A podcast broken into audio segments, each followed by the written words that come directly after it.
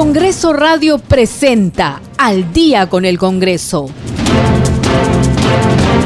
Una síntesis informativa del trabajo legislativo de representación y fiscalización del Parlamento Nacional.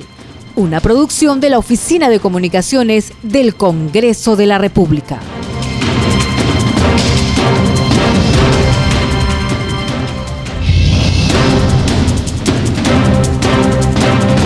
Noches, bienvenidos. Esto es Al Día con el Congreso, edición de hoy viernes 18 de febrero del 2022. Los acompaña en la conducción Perla Villanueva, en los controles Franco Roldán y Rafael Cifuentes. De inmediato vamos con los titulares. La Comisión de Fiscalización volverá a citar bajo apercibimiento de ser conducidos por la fuerza pública a los gobernadores regionales de Amazonas, Huánuco y Arequipa, que hoy no se presentaron ante este grupo que investiga la paralización de la construcción de 3.314 proyectos, entre ellos 14 hospitales a nivel nacional. En la Comisión de Seguimiento, Emergencias y Gestión de Riesgo de Desastres COVID-19, los ministros de Salud y de Educación informaron sobre las medidas adoptadas para la distribución y aplicación del lote de vacunas AstraZeneca que está por vencer. Además, explicaron el plan para el retorno a clases presenciales de los escolares en marzo la Comisión Especial Multipartidaria de Protección a la Infancia en el contexto de la emergencia sanitaria aprobó un comunicado público en el cual se destaca el inicio de la investigación fiscal contra los conductores de un programa cómico emitido por Internet, quienes se burlaron de una niña que sufrió agresión sexual en un microbús. El pronunciamiento multipartidario no solamente repudia este hecho, sino que también invoca la firme intervención de las demás entidades del Estado encargadas de salvaguardar la integridad emocional y física de los niños, niñas y adolescentes.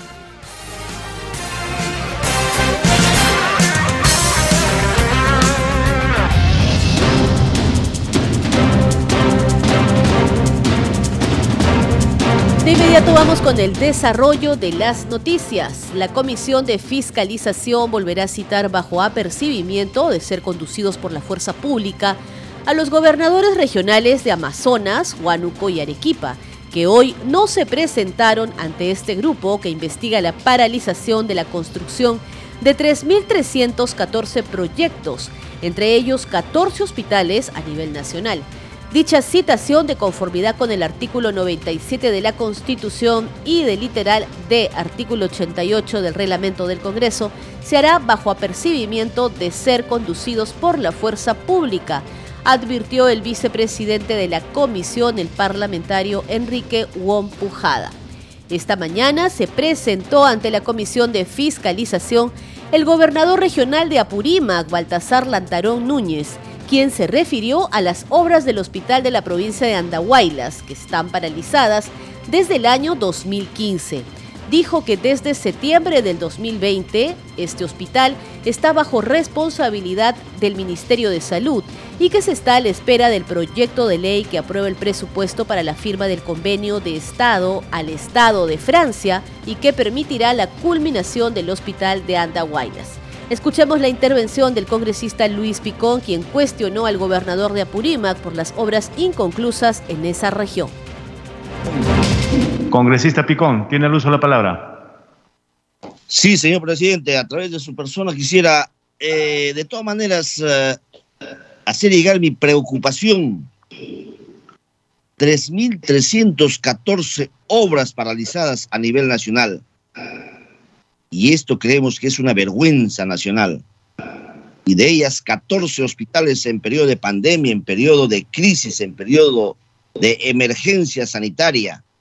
Y estamos viendo que las obras se inician y no se concluyen, están en el 62% de avance de obra física y han encargado al Ministerio de Salud Sabemos que hay adicionales, adendas, más adendas. Con esto se está prácticamente duplicando el presupuesto inicial de ese ansiado y esperado proyecto del Hospital de Andahuaylas y de Abancay. Y creemos que este es un denominador común a nivel nacional en Huánuco, a la región que represento, de igual manera, hospitales no, no terminados, vías de comunicación, infraestructura educativa y obras que están paralizadas. Gracias, congresista Picón. Proseguimos. Yo, presidente, quería... ¿Quiere hacer alguna precisión? Sí. Tiene luz a la palabra. Agradecer la precisión del congresista Picón, pero en mi condición de gobernador no he firmado ningún adicional con el consorcio Andahuaylas en la construcción de este hospital.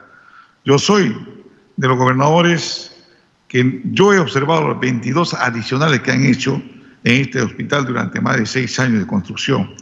En consecuencia, si bien es cierto, eh, yo estoy en contra de adicionales tiendas, pero quiero una vez más, señor presidente del Congreso, con el espacio que usted me brinda, hacer bien claro. Yo veo que el cáncer de esta corrupción que vivimos en el país está en la ley de contratación del Estado. Es ella la que permite todo eso. Los arbitrajes casi nunca gana el Estado, nunca gana un alcalde, un gobernador, no se ganan los arbitrajes.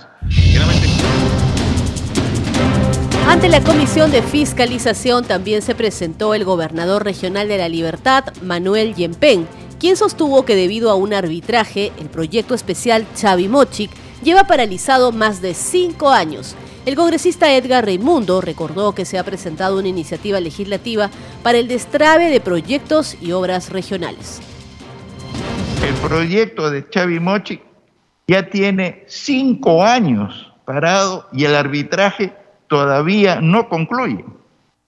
Y la decisión que ha tomado el Ministerio de Agricultura, que es el titular del concedente de, este, de esta concesión, es que todavía está esperando que se dé ese arbitraje.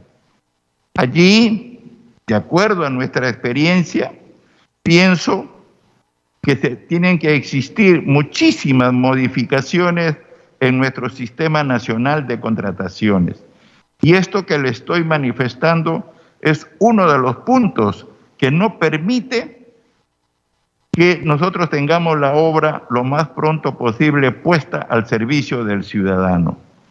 Yo creo que aquí amerita una evaluación para que toda obra que está en arbitraje, que camine por una cuerda separada, pero que la obra se concluya lo más pronto posible con otro constructor.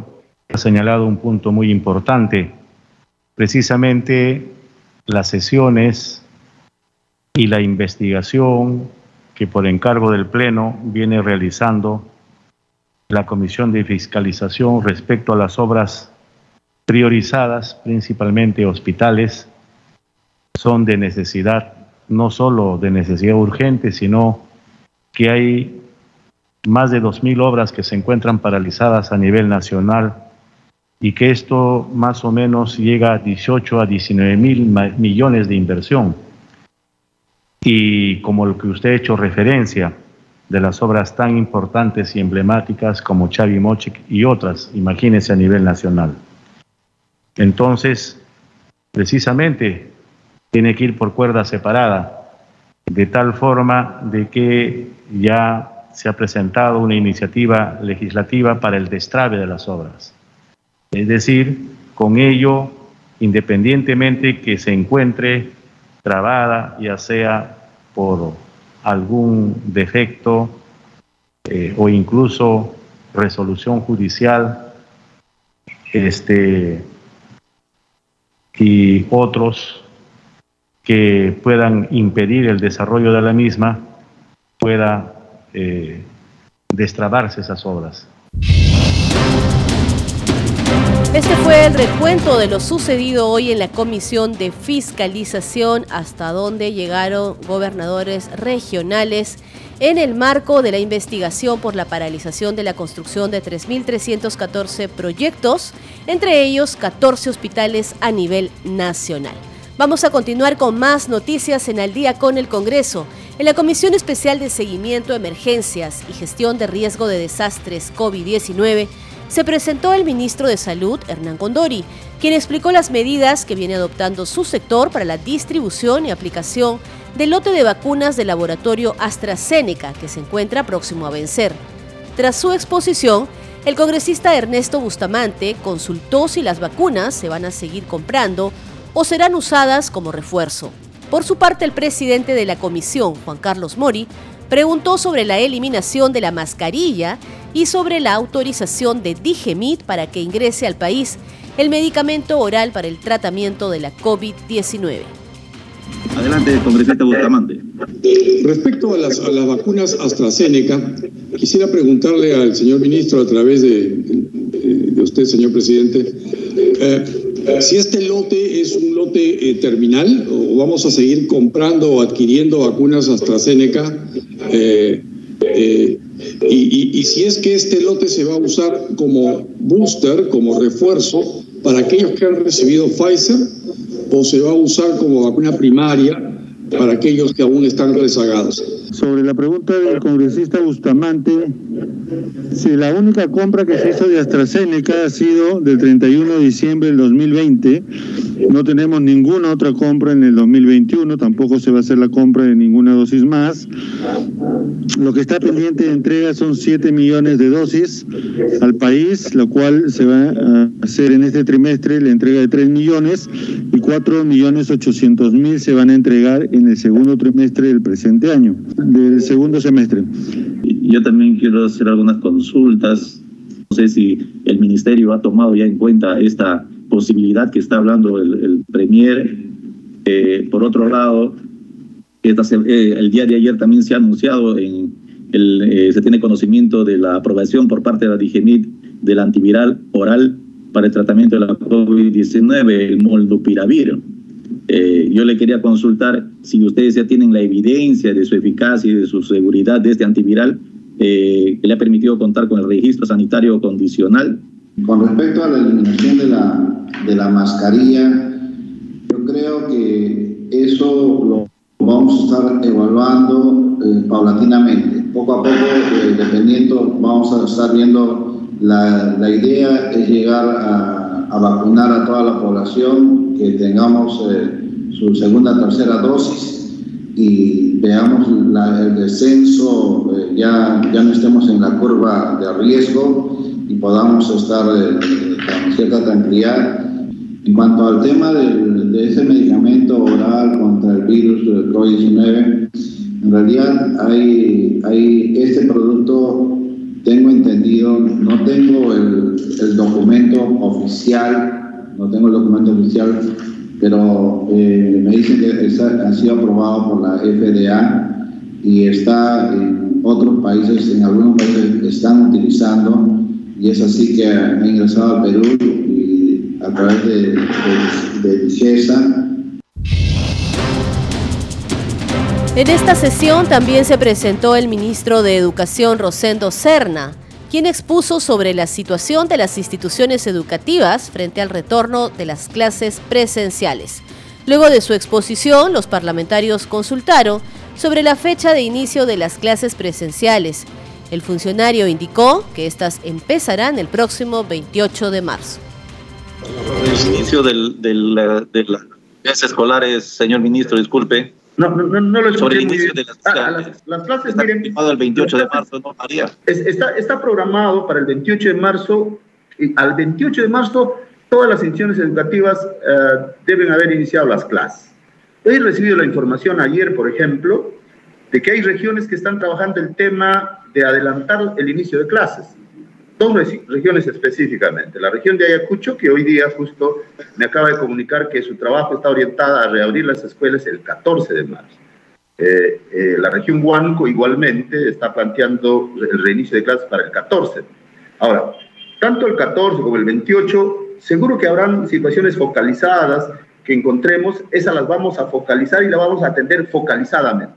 El tema del reinicio de clases como órgano rector está planteado que se inicie eh, al, 28 de marzo. Bien, básicamente, señor ministro, hacerle un pedido especial de mi parte. Eh, yo en el mes de diciembre hice la donación de cinco equipos de cómputo en la institución educativa pública integrada de Providencia, en el Bajo Guayaga, en el distrito de Yurimaguas, provincia de Alto Amazonas. Pero este, eh, he recorrido también esas zonas en mi semana última de representación y todo el río Guayaga, básicamente la parte del Bajo Guayaga y todas sus cuencas, eh, algunas instituciones educativas no cuentan con el servicio de Internet garantizado, hay problemas. Eh, me gustaría si usted también por su intermedio y a través de sus funcionarios puedan eh, dar la prioridad a estas zonas para justamente hacer la reevaluación de todos los sistemas de Internet de todo el Bajo Vallaga y también de la provincia de Alto Amazonas. Le agradecería mucho tomar en cuenta este pedido, señor eh, ministro. Seguimos con más noticias. Esto es al día con el Congreso. La Comisión Especial Multipartidaria de Protección a la Infancia, en el contexto de la emergencia sanitaria, aprobó un comunicado público en el cual se destaca el inicio de la investigación fiscal contra los conductores de un programa cómico emitido por internet, quienes se burlaron de una niña que sufrió agresión sexual en un microbús. El pronunciamiento multipartidario no solamente repudia este hecho, sino que también invoca la firma intervención de las demás entidades del Estado encargadas de salvaguardar la integridad emocional y física de los niños, niñas y adolescentes. Tenemos el informe. Una seria reflexión sobre los límites del derecho a la libertad de expresión, derecho que no es absoluto y que tiene que ser interpretado en el marco del derecho al bien común y los derechos individuales, sobre todo cuando se trata de nuestros niños, niñas y adolescentes. En ese sentido, resultan inaceptables las expresiones vertidas por Ricardo Mendoza y Norca Gaspar en el programa Complétala, que se transmite a través de un canal de YouTube, a propósito de un hecho de violencia sexual en agravio de una menor de edad. Las irresponsables afirmaciones de ambos conductores contribuyen peligrosamente a la reafirmación de sentidos comunes de que justifican y normalizan situaciones que agravian a un sector de nuestra población particularmente afectado por actos de violencia psicológica y física, particularmente en el caso de las mujeres.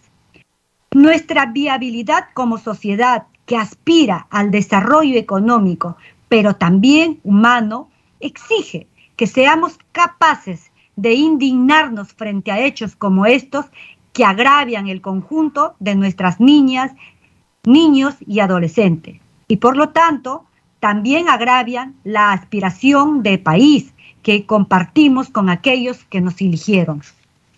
Desde esta comisión, cuyo objetivo es la protección de la infancia, repudiamos públicamente los comentarios emitidos en el mencionado programa.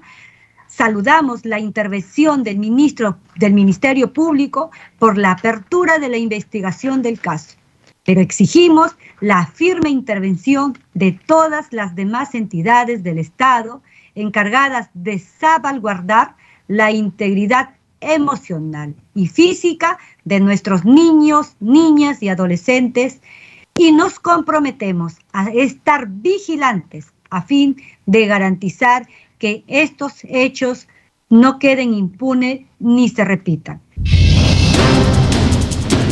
Estás escuchando al día con el Congreso. El legislador José Williams, presidente de la Comisión de Defensa del Congreso, se mostró en contra de que las Fuerzas Armadas actúen en apoyo de la Policía Nacional para luchar contra la inseguridad ciudadana. Fue al comentar la presentación del ministro de Defensa José Gavidia en la mencionada comisión. El parlamentario José Williams conversó con nuestra compañera Madeleine Montalvo. Escuchemos. Gracias por acompañarnos. El día de ayer hemos podido observar que una larga jornada, este grupo de trabajo presidido por su persona ha podido recibir también al titular del sector de defensa, quien ha informado respecto a esa medida, esa declaratoria de emergencia en Lima Metropolitana y Callao. Yo creo que lo que la buena voluntad de poder querer poner a las Fuerzas Armadas en las calles, es un clamor de la policía, tiene que ser muy bien observado. Hay, hay ciertamente cuestiones que no hacen posible o no, no muestran la conveniencia de que las Fuerzas Armadas estén en la calle. no es conveniente. Por varias razones. Primero, que no están preparadas, tampoco están equipadas para tal cosa y porque pueden darse o sucederse también daños colaterales. Es exponer a las Fuerzas Armadas, si es que hay un daño colateral, me refiero a heridos, un muerto, o, se daña la propiedad pública, ¿quién va a ser, se va a hacer cargo de esto? me refiero desde el punto de vista judicial. La justicia militar, porque es un asunto que tiene que ver con, con tareas propias ¿no? que le han asignado, no eh, debería ser así, o, van a enviarlos a la, a la justicia privada, si es, común. Ahí van a haber problemas. Los costos, ¿de dónde van a salir los costos para la, adquisición de material, para el mantenimiento de lo que hay? Y lo que se está organizando son unos grupos de, de antimotines. ¿Cómo van a reaccionar los antimotines ante la delincuencia o un delincuente que tiene un arma? O sea, hay varios asuntos allí que pueden crearle a la, que le van a crear a la Fuerza Armada mm, este, desprestigio y eso no es bueno porque se va desgastando. Entonces ya, ya, ya la orden está dada, la decisión la ha tomado eh, el Ejecutivo. El Ejecutivo es, es el único, la única organización que puede declarar los estados de emergencia y ha decidido que las Fuerzas Armadas salgan. Ya está decidido eso, entonces vamos a ver cómo lo van a reglamentar. No sé, yo no he visto de planes de la policía para que intervenga la Fuerza Armada. Se dice que va a cuidar algunos servicios públicos, va a hacer unos cordones alrededor de donde van a, este, intervenir la policía. También hablaba de capturas y de llevar a detenidos. Esa no es una función de la policía, digo, de la Fuerza Armada. Entonces, reitero, hay que ver los costos de lo que, se va a, de lo que va a significar esto para su equipamiento, este, los daños colaterales, el desprestigio que pudiera tener las Fuerzas Armadas, y sí hay unos equipos antimotines, pero esos no sirven para poder pelear, digo, estar en contra de los delincuentes en la calle. Esos son los problemas que consideramos que existen, que considero que existen. También hubieron intervenciones de algunos congresistas que eh, mencionaban que una de las mejores maneras de enfrentar esta inseguridad ciudadana en el país es dotando eh, de mayores recursos y también poniéndole mayor atención a la Policía Nacional del Perú, a las municipalidades, a los serenos y también reforzando el sistema de justicia. ¿Usted coincide también con esto? Sí, por supuesto. Lo que se debe potenciar es a la Policía Nacional hacer una, una, reorganización, ver desde sus escuelas, pero, pero es un asunto también de inmediato. Inmediatamente se tiene que potenciar a la Policía Nacional haciendo de que varios eh, lugares donde ellos prestan servicio pues sean dejados. Hay 65 mil policías en Lima, fíjese, y los que entren y, quienes apoyarían a la policía son mil este, miembros de las Fuerzas Armadas, o sea, son mil mil, este, mil más dentro de 65 mil que ya existen. Entonces, por ahí también es un poco, ¿no? ¿cómo es que va a funcionar esto? Yo creo que si se potencia más a, las, a los serenos para que trabajen coordinadamente, eso significa movilidad, significa medios de comunicación, planes conjuntos. Las juntas vecinales deben ser educadas vía internet para ver cómo van a reaccionar, cómo se conectan con, la, con, la, con, la, con los serenos y cómo se conectan con la policía. Y por qué no trabajar y coordinar para que la, la seguridad privada sirva, pero desde su lugar, porque no se le puede comprometer en algo, pero sí, tienen cámaras, tienen vigilantes que están viendo las calles, pueden ayudar, hay que organizar a la ciudadanía, cómo reaccionar, cómo se reacciona de distrito en distrito. Es toda una tarea que obviamente no se ha hecho y, y el asunto de las Fuerzas Armadas es, respuesta al clamor, se piensa que van a solucionar los problemas. Vamos a ver cómo salen en estos 45 días. Al ministro le hemos pedido que dentro de 45 días regrese al Congreso y nos diga cómo está funcionando el asunto de la seguridad ciudadana con el apoyo de las Fuerzas Armadas. En el día con el Congreso es momento de hacer una breve pausa, pero ya regresamos con más noticias. Volvemos.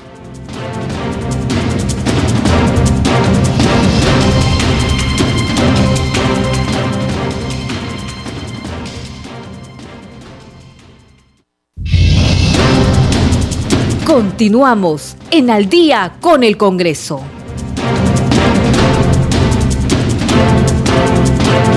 Bienvenidos a la segunda media hora informativa de Al día con el Congreso. Regresamos con más noticias del Parlamento Nacional. Vamos a repasar juntos nuestros titulares. La Comisión de Fiscalización volverá a citar bajo apercibimiento de ser conducidos por la fuerza pública a los gobernadores regionales de Amazonas, Huánuco y Arequipa, que hoy no se presentaron ante este grupo que investiga la paralización de la construcción de 3.314 proyectos, entre ellos 14 hospitales a nivel nacional. En la Comisión de Seguimiento, Emergencias y Gestión de Riesgo de Desastres COVID-19, los ministros de Salud y de Educación informaron sobre las medidas adoptadas para la distribución y aplicación del lote de vacunas AstraZeneca que está por vencer. Además, explicaron el plan para el retorno a clases presenciales de los escolares en marzo la Comisión Especial Multipartidaria de Protección a la Infancia en el contexto de la emergencia sanitaria aprobó un comunicado público en el cual se destaca el inicio de la investigación fiscal contra los conductores de un programa cómico emitido por Internet, quienes se burlaron de una niña que sufrió agresión sexual en un microbús.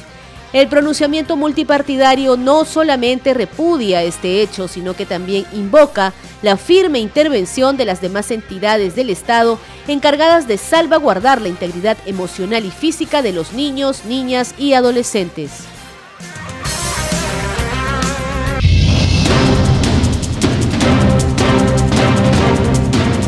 Nos vamos con el desarrollo de las noticias. A esta hora de la noche nos vamos a enlazar con nuestro compañero Josman Valverde, que nos tiene toda la información de lo ocurrido hoy en la sesión de la Subcomisión de Acusaciones Constitucionales. Adelante, Josman. Así es, eh, efectivamente ha sesionado la subcomisión de acusaciones constitucionales en la cual se ha dado cuenta hoy de la denuncia constitucional 209, que es planteada por la congresista y tercera vicepresidenta Patricia Chirinos contra la fiscal de la Nación Zoraida Ábalos por la presunta infracción a la Constitución eh, y de acuerdo con el reglamento, eh, se está brindando 10 días hábiles para la elaboración de los informes de calificación correspondientes. ¿Por qué se da esto? Porque previamente la subcomisión de acusaciones constitucionales acordó eh, ampliar la agenda precisamente para abordar la denuncia constitucional 209 que fue planteada, reiteramos, por la congresista Chirinos en contra de la titular del Ministerio Público. Es necesario recordar sobre este tema ¿A qué se debe esta denuncia constitucional?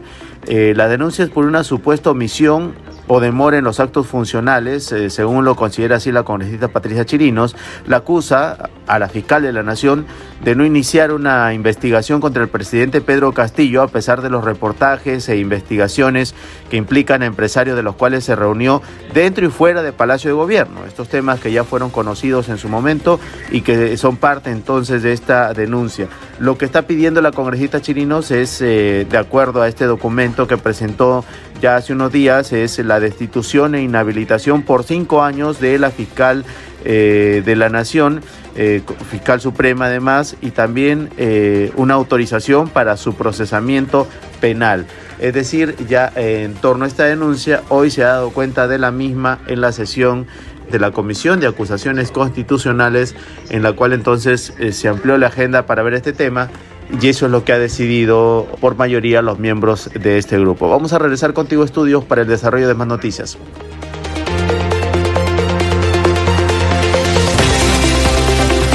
Gracias Josman por esa información.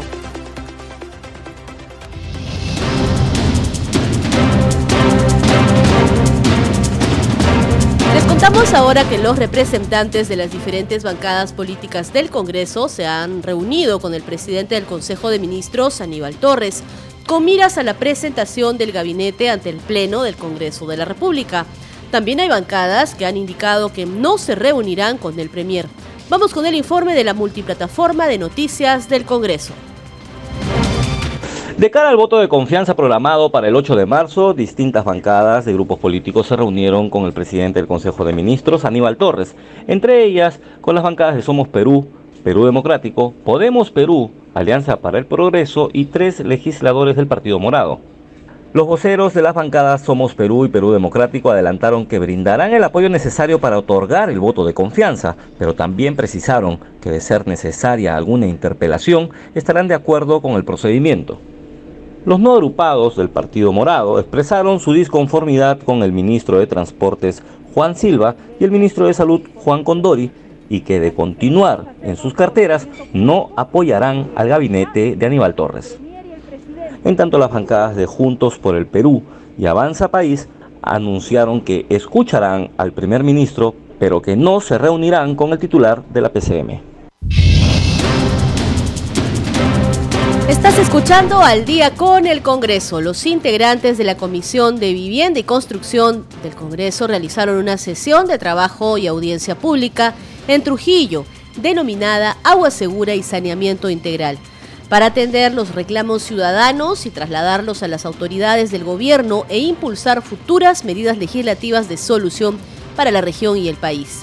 El presidente del grupo de trabajo, Darwin Espinosa Vargas, encabezó la reunión en el Salón de Actos de la Municipalidad Provincial, donde fue recibido por el alcalde José Ruiz Vega, además de autoridades provinciales, distritales y funcionarios del Gobierno Regional de la Libertad.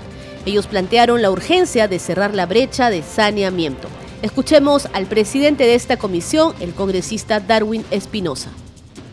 Es necesario que los alcaldes también tengan esa conexión con los congresistas, porque somos parte de la, de la representación popular, porque estamos, eh, estamos comprometidos en un solo objetivo, que es trabajar por el pueblo. Y también, obviamente, creo yo, que necesitamos que no solamente la, las, eh, digamos, el ministerio, sino también los organismos descentralizados, comencemos a, viabilizar un poco más, que dinamicemos y no seamos tan eh, digamos, rígidos en esa evaluación porque sabemos que a veces eh, un documento por una observación está demorando uno o dos meses, a veces hasta seis meses, y no puede ser posible que eso retrase, más ahora que ya se están, digamos, es el último año de esta gestión y que necesitamos avanzar porque la brecha aún eh, es, es muy grande. Pueblos sin agua.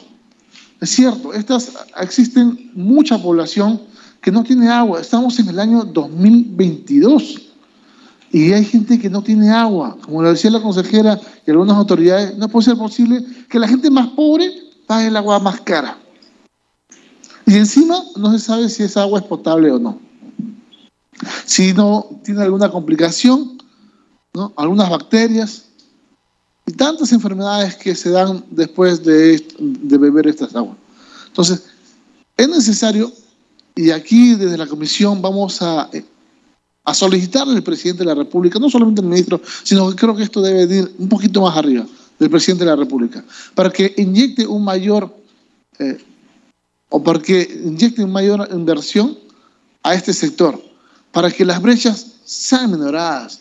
No puede ser posible en el año 2022, lo repito, que no tenga, haya gente que no tenga agua en sus casas que nos ha agarrado una pandemia en estas situaciones. Lávate las manos con agua, jabón. No tengo ni agua. ¿Cómo quieres que me lave? ¿Cómo?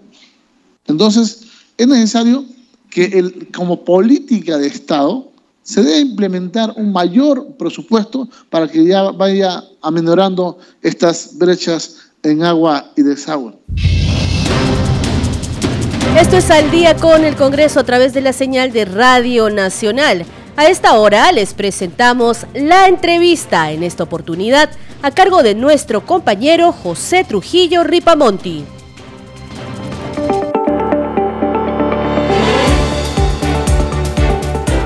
Esta es la entrevista.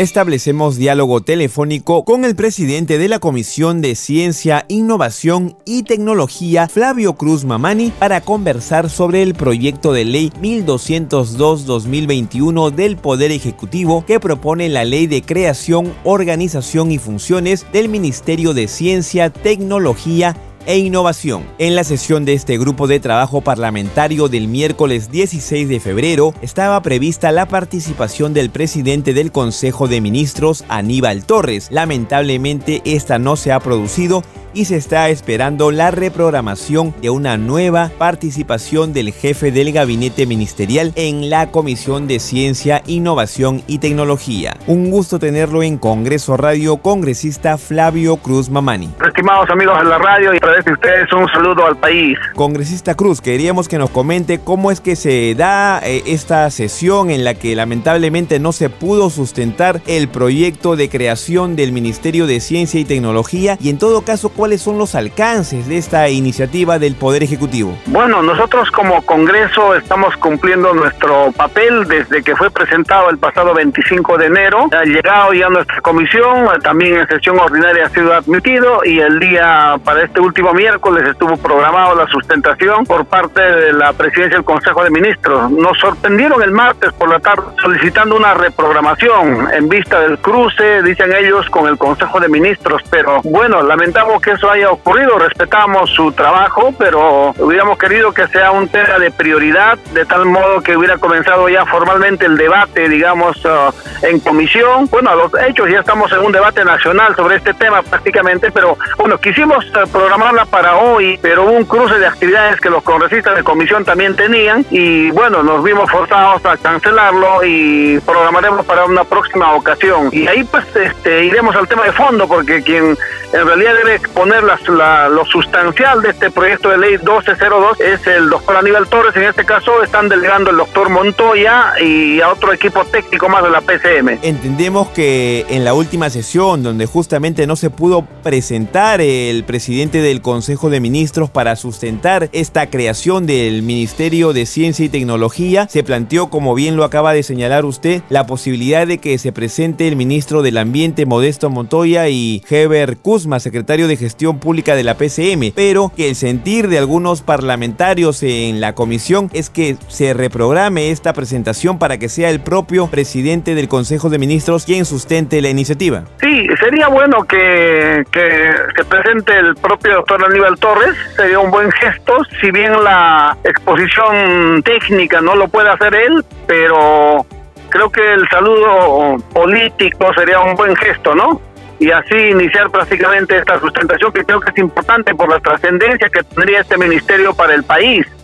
No todos los días se crea un ministerio, ¿no? De manera que tenemos que ser muy rigurosos, no solamente en temas técnicos, sino también en lo, lo político. Creo que es un, es un baño importante para que le demos mayor legitimidad a, este proceso de, digamos, de creación de este Ministerio de Ciencia y Tecnología. Veremos la, la forma como ellos, este, llegado el momento, se presenten ante nuestra comisión. En todo caso, al margen de la exposición que se pueda realizar de la creación de este nuevo ministerio, desde la Comisión de Ciencia, Innovación y Tecnología, ¿cómo ven el trabajo conjunto que eventualmente en un futuro cercano podría realizarse entre este nuevo ministerio y esta comisión parlamentaria en aras justamente de promover el desarrollo de la ciencia, la innovación y la tecnología? Bueno, eh, lógicamente le hemos echado ya una primera mirada. Lo que podemos quizás socializar es que va a haber una suerte de absorción de lo que es el Confiteja a la fecha para que pase a ser como ministerio, ¿no? Pero no es cambio de etiqueta, sino ahí en realidad hay que hacer un cambio, si le llamamos estructural. Vemos que los en, una mirada de, un, de, una gestión por procesos, el nivel estratégico no está muy bien definido, pero tendríamos ahí un Consejo Nacional de la Ciencia. El nivel político, eh, bueno, lo estaría encargado pues, al ministerio que, que maneje todo el sistema de la ciencia, donde tiene que haber investigadores, universidades, empresas, parques científicos, institutos de investigación y todo ello. Pero el nivel de implementación no, no vemos, ahí encontramos un vacío ya, digamos, porque ¿cómo hacemos para que este ministerio realmente sea responsable ¿no? del proceso de desarrollo en el país donde se trata de generar conocimientos, investigación, transferencia tecnológica, ¿no?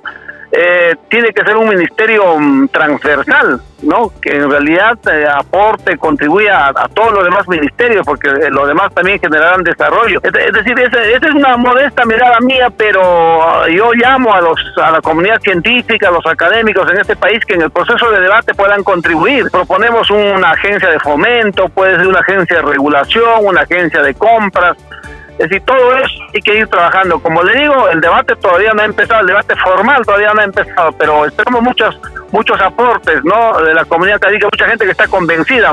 Lo, lo malo sería que actuemos con pesimismo en este tema. Hay que construir un buen ministerio. Por último, congresista, eh, desde la comisión que usted encabeza, ¿qué proyectos, el más saltante que se esté trabajando en estos momentos, me podría mencionar que podría ir en la línea de un trabajo articulado con este futuro Ministerio de Ciencia y Tecnología? Bueno, quisiera hacerle referencia a lo último, porque hemos estado trabajando, por ejemplo, en parques científicos tecnológicos que van a incorporarse justamente este sistema de la ciencia y la tecnología en el país. Pero lo último, por ejemplo, la propuesta de la congresista Adriana Tudela, este, y bueno, y nosotros teníamos en camino también uno que tiene que ver con la ley del teletrabajo. A propósito de la pandemia, eh, hemos eh, incorporado esta modalidad del trabajo remoto pero en realidad eso se va a quedar en el país, no retrocedemos en ese tema, entonces hay que generar una ley ya que defina, pues, lo cual sería esta ley del teletrabajo, ¿no? Y que estaría directamente articulado justamente al tema de, las materias que tienen que ver con, con un Ministerio de Ciencia y Tecnología. Agradecemos al presidente de la Comisión de Ciencia, Innovación y Tecnología, Flavio Cruz Mamani, por su participación en Congreso Radio. No, el agradecido es mi persona, muchas gracias.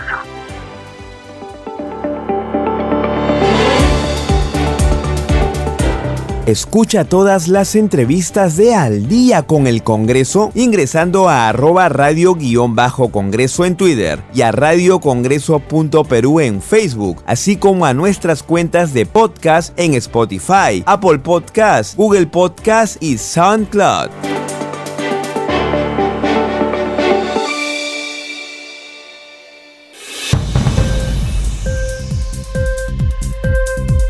Te presentamos el resumen de las noticias del día en el boletín Tu Congreso Informa, elaborado por la Oficina de Comunicaciones del Parlamento Nacional. Tu Congreso informa, resumen del día, su Comisión de Acusaciones Constitucionales da cuenta de denuncia contra fiscal de la Nación. Se trata de la denuncia constitucional presentada por la congresista Patricia Chirinos por presunta infracción a la Carta Magna y por los supuestos delitos de omisión, rehusamiento o demora de actos funcionales por no iniciar investigación contra el presidente de la República, Pedro Castillo. Los ministros de Salud y de Educación rindieron cuentas a la Comisión COVID-19. Ambos ministros rindieron cuenta de sus medidas sectoriales para contener la tercera ola de pandemia y las medidas de bioseguridad frente al retorno presencial de las clases escolares previstas para el 28 de marzo. Comisión de Fiscalización citará bajo apercibimiento a tres gobernadores regionales. Se trata de los gobernadores regionales de Amazonas, Huánuco y Arequipa, Óscar Altamirano Quispe, Juan Alvarado Cornelio y Kimberly Gutiérrez Canahuire respectivamente. Ellos no asistieron a la Comisión de Fiscalización para responder por las obras públicas paralizadas. Y la Comisión de Vivienda realiza sesión audiencia pública en Trujillo. Los congresistas de la Comisión de Vivienda realizaron una sesión de trabajo y audiencia pública denominada Agua Segura y Saneamiento Integral y atendieron los reclamos de las autoridades y de los ciudadanos de la región La Libertad y se comprometieron a trasladar sus demandas a las autoridades del gobierno y preparar nueva normativa legal para resolverlas. Estas y otras noticias en www.congreso.gov.pe. Congreso en redes.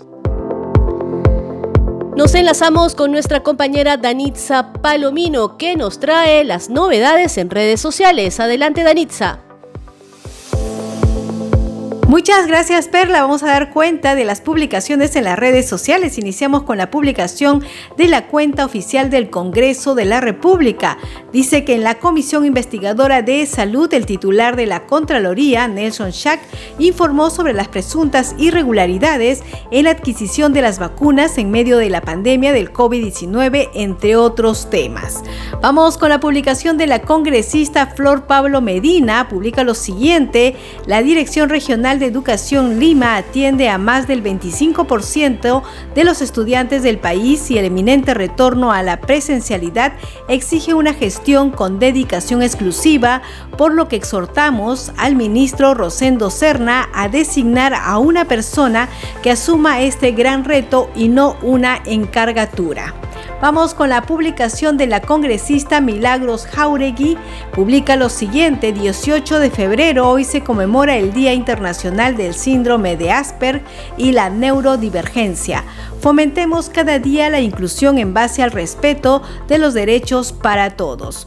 Finalmente vamos con la publicación de la bancada de Perú Libre. Dice Día Nacional del Wailars. Sabía que el Wailars fue declarado Patrimonio Cultural de la Nación para fomentar el respeto a su tradicionalidad y originalidad. Y acompañan esta publicación con un video justamente de esta danza. Bien, antes de retirarnos les recordamos que puede encontrar a Congreso Perú en Facebook en arroba congreso.perú y en Twitter en arroba radio guion bajo congreso. Ahí pueden escuchar usted nuestros podcasts. Bien, deseamos un buen fin de semana a todos los oyentes de Radio Nacional. Adelante con usted en Estudios Perla. Muchas gracias a Danisa Palomino por ese reporte.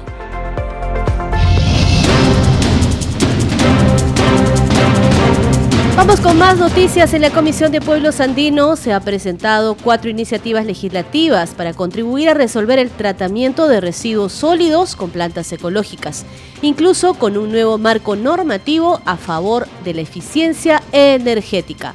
Los detalles de esta propuesta en el siguiente informe.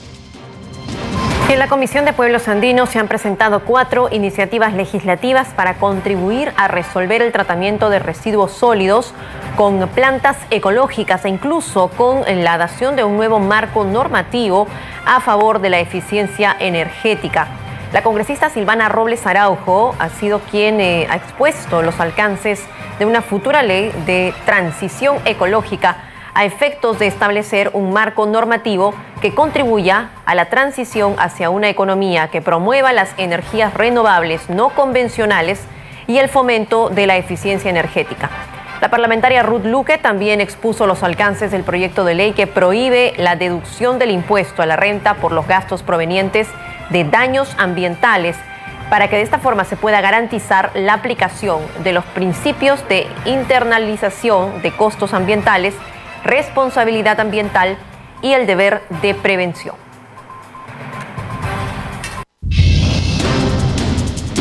De esta manera hemos llegado a la parte final de Al día con el Congreso, edición de hoy viernes 18 de febrero del 2022. Repasemos nuestros titulares de cierre. La Comisión de Fiscalización volverá a citar bajo apercibimiento de ser conducidos por la fuerza pública a los gobernadores regionales de Amazonas, Huánuco y Arequipa, que hoy no se presentaron ante este grupo que investiga la paralización de la construcción de 3.314 proyectos, entre ellos 14 hospitales a nivel nacional. En la Comisión de Seguimiento, Emergencias y Gestión de Riesgo de Desastres COVID-19, los ministros de Salud y de Educación informaron sobre las medidas adoptadas para la distribución y aplicación del lote de vacunas AstraZeneca que está por vencer. Además, explicaron el plan para el retorno a clases presenciales de los escolares en marzo. El presidente de la Comisión de Ciencia, Innovación y Tecnología, Flavio Cruz Mamani, consideró que no se tiene claro cómo se implementará el Ministerio de Ciencia y Tecnología de aprobarse el proyecto de ley presentado por el Poder Ejecutivo para que sea responsable del proceso de desarrollo en el país.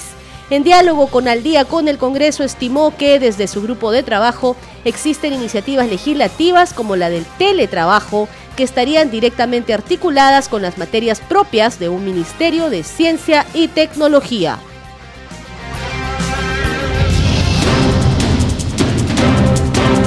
Y hasta aquí las noticias en Al día con el Congreso. Estuvo con ustedes en la conducción Perla Villanueva, en los controles Franco Roldán y Rafael Cifuentes. Que tengan buen fin de semana. Nos reencontramos el lunes a la misma hora. Buenas noches.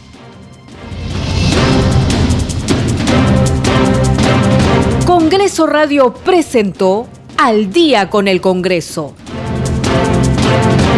Una síntesis informativa del trabajo legislativo, de representación y de fiscalización del Parlamento Nacional. Una producción de la Oficina de Comunicaciones del Congreso de la República.